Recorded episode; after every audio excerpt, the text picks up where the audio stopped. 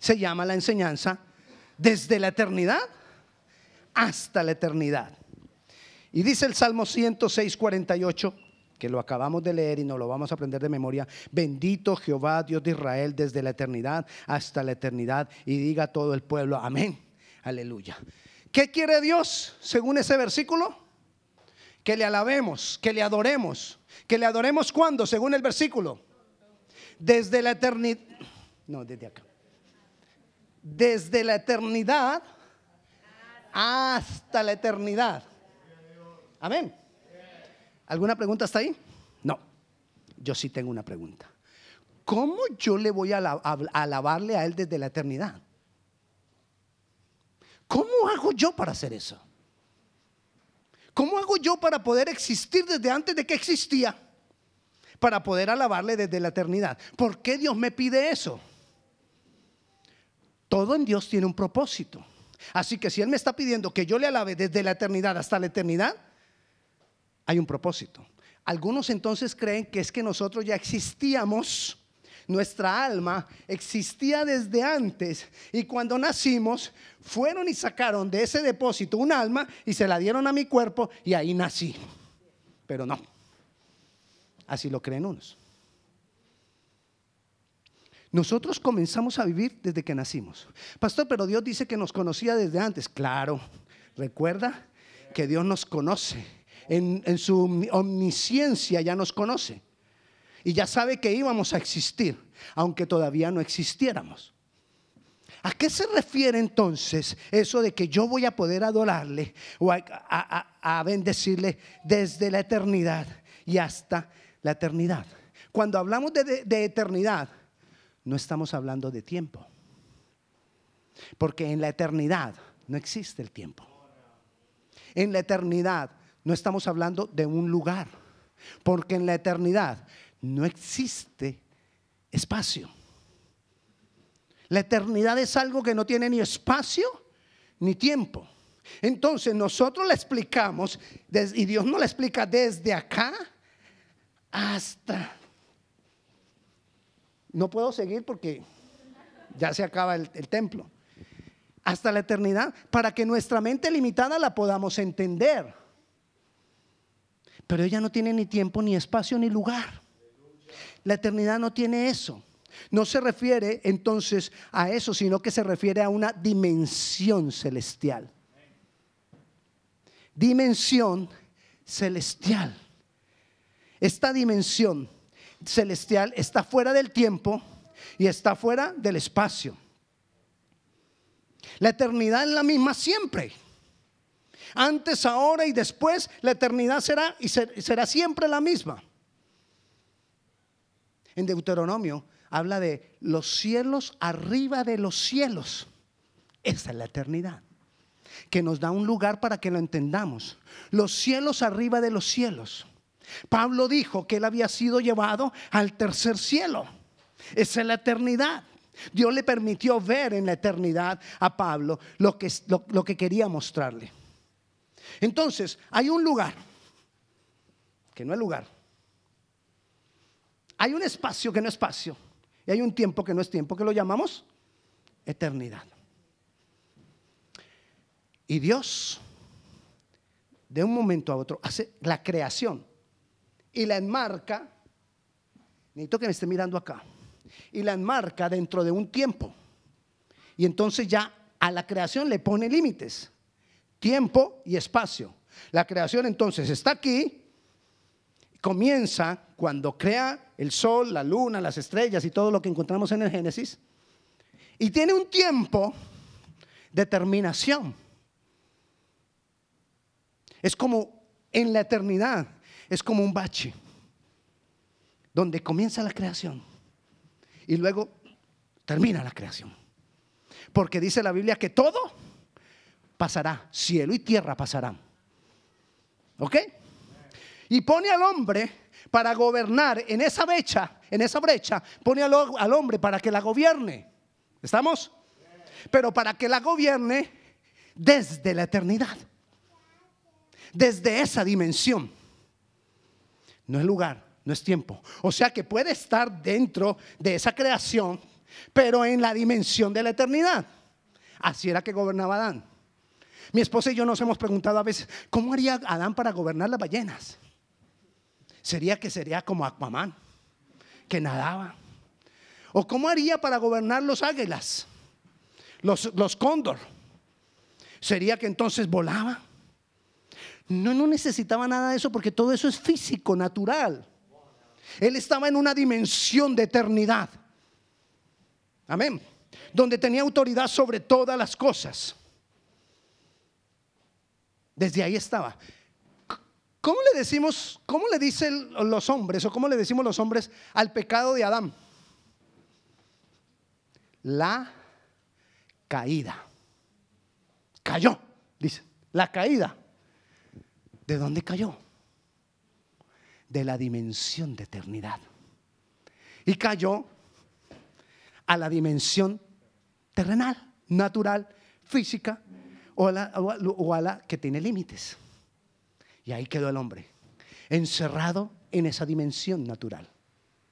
¿Qué hace Jesús? Viene paga un precio muy alto con su sangre, con su muerte y una gloria con su resurrección para resucitarnos a nosotros y sacarnos de esa dimensión y volvernos a poner en la dimensión de la eternidad. O sea que volvemos a estar otra vez en medio de la tierra, porque no es un lugar, en medio de la tierra, pero con una dimensión andando y caminando en una dimensión diferente, que es la dimensión de la eternidad. Siempre que Dios, aprende este principio que se lo dije hace ocho días, siempre que Dios te ofrece algo, todo depende de la reacción tuya a eso que Dios ofrece. ¿Cómo llamamos entonces a la obra que Cristo hizo para que nosotros fuéramos sacados de esa dimensión natural, de esa dimensión terrenal y fuéramos puestos en la dimensión de desde la eternidad hasta la eternidad? Eso se llama salvación. Esa es la salvación. Que Dios nos la ofrece a nosotros, la salvación. Pero tú la tienes dependiendo de tu reacción. ¿Cuál debe ser la reacción de una persona? Para que pueda estar en esa dimensión de lo eterno. Mire, Dios ofrece siempre mucho, abundantemente, mucho más de lo que esperamos, dice la palabra. Pero nada de eso trascenderá, nada de eso se manifestará si no hay la reacción de nosotros que debe ser. ¿Cuál debe ser entonces la respuesta? ¿Cómo dice el pasaje Salmo 100? ¿Alguien ha, leído Salmo 106, 48? ¿Sabe qué dice? Alabarle desde la eternidad hasta la eternidad. Él nos está ofreciendo desde la eternidad hasta la eternidad, nos está ofreciendo esa dimensión. Pero ¿qué dice? ¿Que ¿Cuál es la respuesta nuestra? Alabadle. Adoración Adoración es la respuesta. Dios te ofrece salvación para sacarte de esa dimensión. ¿Y cuál debe ser mi respuesta? Adoración. ¿Sabes cuál fue el primer acto de adoración que nosotros hicimos? Reconocer a Jesús como Dios y aceptarlo como mi Señor. Ese fue el primer acto de adoración. Recibir a Cristo como Señor y Salvador es un acto de adoración. Y es nuestro primer acto de verdadera adoración. Y en ese instante, cuando tú lo adoras, que lo reconoces como Dios, a Jesús y te haces uno con Él al recibirlo como tu Señor y tu Salvador, entonces dice la palabra del Señor que somos puestos en esa nueva dimensión. Vaya a Efesios capítulo 1. Esté atento, porque de esto puede determinar mucho de tu fe. Y si esto determina mucho de tu fe, determina mucho de lo que pase alrededor de tu vida. Muchas cosas pueden cambiar en la vida de uno solo entendiendo algo. Y dice Efesios capítulo 1, versículo 3. Comienzo ahí. Bendito sea el Dios y Padre de nuestro Señor Jesucristo, que nos bendijo con toda bendición espiritual. ¿En dónde? ¿En dónde nos bendijo? En esa dimensión en esa dimensión desde lo, que va desde la eternidad a esa, hasta la eternidad. En esa de mi dimensión fue que nos bendijo. Según nos escogió en Él antes de la fundación del mundo, para que fuésemos santos, sin mancha, delante de Él. Según Él nos conoció y nos escogió desde antes y se dio cuenta cuál era la reacción que nosotros íbamos a tener cuando nos ofreciera la salvación en amor, habiéndonos predestinado para ser adoptados hijos suyos por medio de Jesucristo, según el puro afecto de su voluntad. ¿Y todo esto para qué? Para alabanza de la gloria de su gracia, con la cual nos hizo aceptos en el amado. Entonces, Dios cuando recibimos la palabra, cuando le adoramos diciendo, Señor Jesús, yo creo que tú eres Dios y yo te recibo como mi Señor, es decir, me hago uno contigo, en ese momento, si eso es verdad en mi corazón, soy puesto en la dimensión de lo eterno. Puedo estar con los pies en la tierra, puedo estar viendo todo lo que aquí pasa, pero quedo en la dimensión de lo eterno. Y en la dimensión de lo eterno, pueden pasar muchas cosas. ¿Cómo llegamos a esa dimensión? ¿Recuerda? Por medio de la adoración. Mi primer acto de adoración, ¿cuál fue? Reconocer quién es Jesús y recibirlo como mi Señor y Salvador. Ese fue mi primer acto de adoración verdadera. Ahora, ¿cómo me mantengo en esa dimensión? Si llego a esa dimensión por medio de la adoración, ¿cómo me mantengo ahí? Por medio de la adoración por medio de la adoración me mantengo ahí. Porque yo fácilmente puedo, aunque tenga salvación en cuanto a que un día pasaré la eternidad con el Señor, pero mientras estoy acá, en este bache, puedo vivir como si no la tuviera.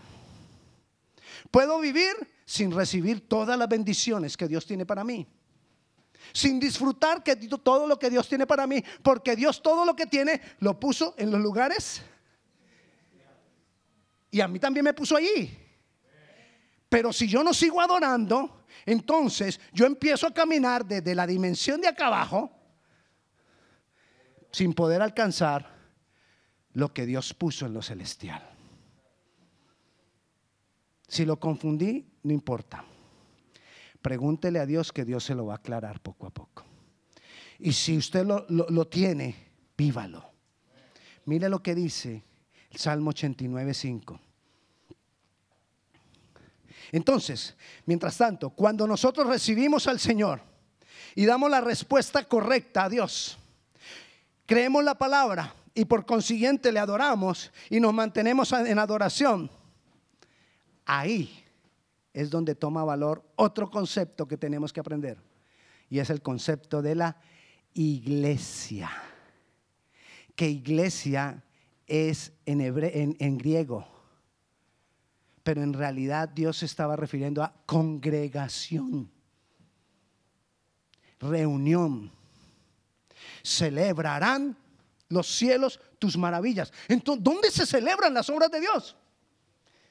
Allá en esa dimensión. Celebrarán los cielos tus maravillas, oh Jehová, tu verdad también, tu palabra también. ¿Dónde? Entonces nos está mostrando que si nosotros estamos en la congregación de los santos, aquí como estamos reunidos, aquí en la tierra, nosotros provocamos celebrar las maravillas de Dios en la dimensión desde la eternidad hasta la eternidad. ¿Dónde? En la congregación de los santos. Dios le dio mucho valor a que nosotros estuviéramos congregados. Y él muchas veces lo escribió. Y él se manifiesta en la congregación. Porque el propósito de la congregación es adorar. El propósito de la iglesia es adorar. Enseñar la palabra, ¿para qué? Para que adoremos. Enseñarle la palabra a los perdidos para que tengan su primer acto de adoración verdadera. ¿Cuál? Recibir a Cristo como Señor y Salvador. Reunirnos para qué? Para aprender la palabra y tener más razones para adorarle. Reunirnos para qué? Para adorarle. Dios le dio mucha importancia a la congregación. La pregunta es, ¿se la damos nosotros? ¿Le damos nosotros esa importancia o es que no hemos entendido que es la iglesia? Quizás no hemos entendido para qué nos congregamos. Nosotros nos congregamos para gobernar la tierra. Escúchame. Nosotros nos reunimos para gobernar la creación. Para eso es que nos reunimos acá. No para ver si voy a ir a la iglesia a ver si Dios me responde porque es que tengo que pagar una platica mañana. Voy a ir a la iglesia a ver si Dios me responde porque es que tengo un compromiso y no sé, para que me dé sabiduría, ¿cómo lo manejo? Voy a ir a la iglesia para ver si, si, si Dios me bendice y al fin me caso, pues porque voy a ir a la iglesia. A veces tenemos una cantidad de propósitos para ir a la iglesia o voy a ir a la iglesia porque tengo que ir a la iglesia porque es domingo y yo ya me acostumbré a que los domingos hay que ir a la iglesia. La iglesia tiene un propósito mucho más alto. La iglesia tiene un propósito mucho más eterno. En medio de la iglesia, en medio de la congregación. Ah, ¿sabe para qué a veces también nos vamos a la iglesia? Para sentir paz en mi conciencia. Ah, porque es que cuando yo voy a la iglesia me siento tan tranquilo, porque ya le cumplí a Dios. Es mucho más importante que eso venir a la iglesia. Venir a la iglesia es el lugar de gobierno. No debemos tener una visión corta de lo que es congregarnos. Es mucho más que eso. Es mantenerme en el lugar de la voluntad de Dios. Si a usted le dicen, mira, Viene un profeta, hermano, que ese, hmm, ese sí. Me dijo, mejor dicho, me dijo de todo, hasta me dijo con quién me iba a casar y me casé con ella. Y, sí, y sí, va a venir. Vamos, usted allá, allá para, yo sé. Allá usted llega, porque usted quiere saber los propósitos que Dios tiene con su vida. Yo le voy a decir los propósitos que Dios tiene con su vida. Dice la palabra en lo que leímos ahora que Dios nos sentó en los lugares celestiales. Ese es el propósito de Dios, que tú te mantengas en ese lugar celestial, porque en ese lugar celestial tú vas a ver todo lo que necesitas ver. Tú vas a entender por qué pasan las cosas. Tú vas a entender por qué Isis está haciendo lo que está haciendo. Tú vas a entender por qué está pasando en, Israel lo que está pasando. Tú vas a entender por qué pasa en tu casa lo que está pasando. Tú vas a entender por qué, casa, por qué causa, por qué pasa en Washington lo que está pasando cuando nos mantenemos ahí. Pero cuando no estamos ahí, no vemos nada. Y nos toca andar palpando, como dijo el siervo de Dios, porque no vemos nada. Cuando estamos en lo terrenal, más no podemos adorar y adoramos solo que, lo que vemos. Y adoramos lo que vemos. Entonces adoramos un ídolo porque necesitamos verlo. O adoramos una persona porque necesitamos verla. O para creer algo demandamos, no, pero demuéstremelo, demuéstremelo. Demuéstreme, pastor. Porque necesitamos demostración, porque estamos viviendo en lo natural, porque estamos como ciegos y todo necesita ser que me lo demuestre, me lo demuestre. Te lo digo con conocimiento de causa, porque yo le pedí muchas demostraciones a Dios. Y sé cuál es la diferencia entre las dos. Cuando estamos ahí, en ese lugar donde Dios nos ha puesto, en el lugar de su voluntad, en el lugar de propósito. Tú puedes ir donde un profeta. El profeta te puede decir todo lo que tú quieras, pero hasta que tú no te mantengas en ese lugar celestial donde Dios te ha puesto, tú no vas a ver ni vas a caminar nunca en el propósito de Dios. Y nos mantenemos en ese lugar celestial a través de la adoración. Y ahí toma nuevamente importancia el congregarnos ahí toma otra vez importancia. ¿Quieres saber por qué pasan las cosas? Debes estar en esa dimensión. ¿Quieres saber por qué, tu vida es como es? Debes estar en esa dimensión. Debes saber, quieres saber qué va a pasar con tus hijos? Debes estar en esa dimensión. Debes saber o quieres saber qué hacer en determinado momento? Tienes que estar en esa dimensión. Cuando estamos en la dimensión de lo natural, la dimensión del tiempo, del espacio, nos metemos en líos. Nos metemos en problemas porque somos como ciegos, como sordos, que no oímos ni entendemos ni, vemos.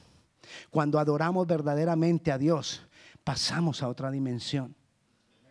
Por eso alcanzamos a vivir cosas como las que vivimos ahora en medio de la alabanza y la adoración. Y aunque vivamos eso, Muchas veces yo me pregunto, ¿será que sí le estamos dando el valor que tiene a eso? ¿Será que sí estamos entendiendo todo lo que eso representa? Todo en Dios comienza con adoración. Y todo en Dios debe terminar con adoración. Porque el principio es la adoración y el final de todo es la adoración a Dios, al Dios verdadero, al Dios de la Biblia. Si vas a pedir algo, adórale. Y cuando termines de pedirle, adórale. Si vas a hacer guerra espiritual, adórale. Y cuando termines, adórale. Si vas a hacer liberación, adórale. Y cuando termines, adórale. Si vas a pedir la dirección de Dios para hablar con tu esposo, adora al Señor. Y cuando termines, adórale. Cuando vas a hablarle a tus hijos de los errores que, estás, que están cometiendo, que es de lo más difícil que hay, adórale. Y cuando termines, adórale a Dios. Esta dimensión es una dimensión de gobierno y de autoridad. Vaya al Salmo 149.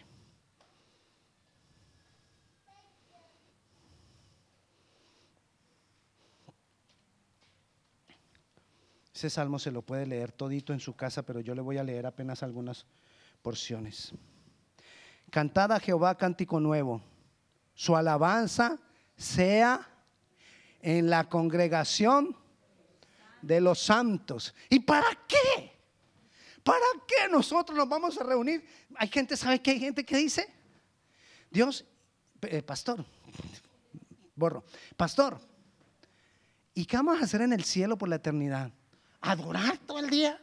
Porque se imagina que adorar es lo que hacemos aquí 45 minutos. No. Adorar es estar en esa dimensión con Él, siendo uno con Él. Y en esa dimensión es que vamos a entender todo lo que viene, que es mucho, que nuestra mente hasta ahora no lo ha entendido. Por eso decimos, ay, vamos a adorar, a estar así todo el día. No, no es eso lo que vamos a hacer. Pero entonces dice, cantada a Jehová cántico nuevo, su alabanza sea en la congregación de los santos y me voy a saltar unos cuantos versículos para decirle el para qué. Versículo 7 para ejecutar venganza entre las naciones y castigo entre los pueblos, para aprisionar a sus reyes con grillos y a sus nobles con cadenas de hierro, para ejecutar en ellos el juicio decretado. Gloria sea esto para todos sus santos. Aleluya. El enemigo está acabando con el planeta. El enemigo está acabando con la raza humana. El enemigo está acabando con muchas familias. Y nosotros necesitamos estar en esa dimensión, adorando al Señor en esa dimensión de eternidad para librarlos a ellos con autoridad, con poder, con unción, para librar a nuestros hijos, para librar a nuestras familias, para librar a nuestro barrio, para librar a nuestra ciudad, para saber qué es lo que está pasando alrededor de nosotros. Es lo que dice la palabra. Pero mientras tanto la iglesia sigue yendo, perdón, sí, la iglesia sigue yendo los domingos a reunirse para aliviar su conciencia. Nosotros nos reunimos y debemos de ahora en adelante reunirnos con un propósito eterno. Porque cuando estamos acá, está la congregación de los santos reunida, adorando al Señor y alabándole desde la eternidad, en esa dimensión hasta la eternidad. Y eso va a cambiar las vidas, eso va a cambiar los corazones, eso va a cambiar este lugar, eso va a cambiar alrededor de este lugar. Cuando nosotros estamos cantando, cuando nosotros estamos alabando, cuando nosotros estamos gritando la palabra de Dios, los principados y las potestades tiemblan porque ellos escuchan eso y les duele, les da corroña, les da, roncha, les da de todo. Y muchos salen huyendo. Pero muchas veces nosotros venimos a... ¿Cuánto lleva? ¿Me entiende?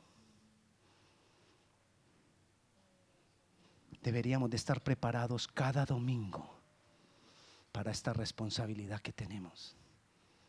Es cuestión de vida o muerte. Es cuestión de vidas. Es cuestión de gente.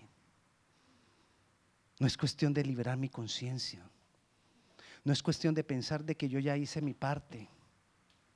Es cuestión del mundo, tiene que ser transformado. El mundo es el que está en juego. La creación de Dios es la que está en juego. Y para terminar, vayamos al Salmo 89. Dice, fue el salmo que leí en medio de la alabanza. Las misericordias de Jehová cantaré perpetuamente. De generación en generación haré notoria tu fidelidad con mi boca. Voy al versículo 5. Celebrarán los cielos tus maravillas, oh Jehová. ¿Dónde se celebran las maravillas de Dios? En los cielos. En la eternidad, en esa dimensión de eternidad. Y tu verdad también en la congregación de los santos. Porque ¿quién en los cielos es igualará a ti, oh Jehová? ¿Quién será semejante a Jehová entre los hijos de los potentes?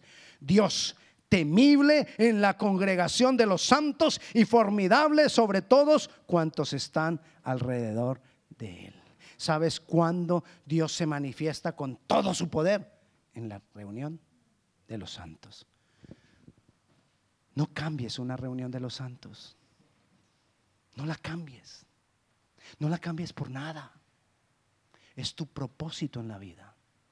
Tiene que ver con tu propósito y tiene que ver con la voluntad de Dios para ti, para tu familia y para tus generaciones. Amén. Así que jueves, siete y media. Vamos a orar.